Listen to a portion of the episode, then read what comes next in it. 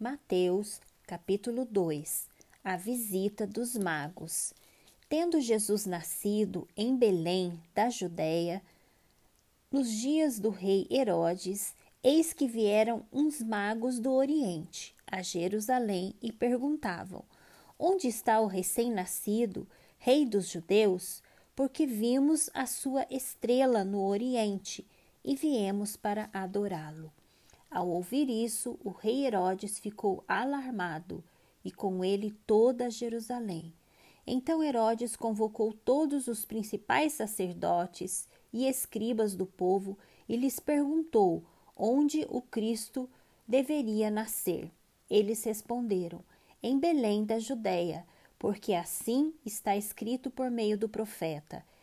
E você, Belém, terra de Judá, de modo nenhum é a menor entre as principais de Judá, porque de você sairá o guia que apacentará o meu povo Israel.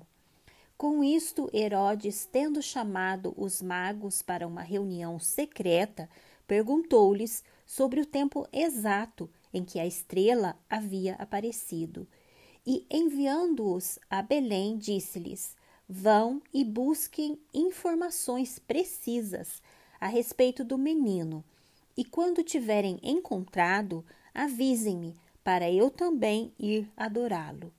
Depois de ouvirem o rei, os magos partiram, e eis que a estrela que viram no oriente ia adiante deles, até que chegando parou sobre onde o menino estava.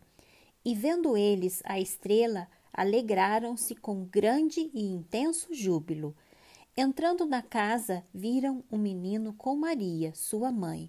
Prostrando-se, o adoraram e abriram os seus tesouros. Entregaram-lhe suas ofertas, ouro, incenso e mirra. Tendo sido avisados por Deus em sonho para não voltarem à presença de Herodes, os magos seguiram por outro caminho para sua terra a fuga para o Egito. Depois que os magos foram embora, um anjo do Senhor apareceu em sonho a José e disse: Levante-se, tome o menino e a sua mãe e fuja para o Egito. Fique por lá até que eu avise você, porque Herodes há de procurar o menino para matá-lo. Levantando-se José, tomou de noite o menino e a sua mãe, e partiu para o Egito, onde ficou até a morte de Herodes. Isto aconteceu para se cumprir o que foi dito pelo Senhor, por meio do profeta: Do Egito chamei o meu filho. A matança dos meninos de Belém.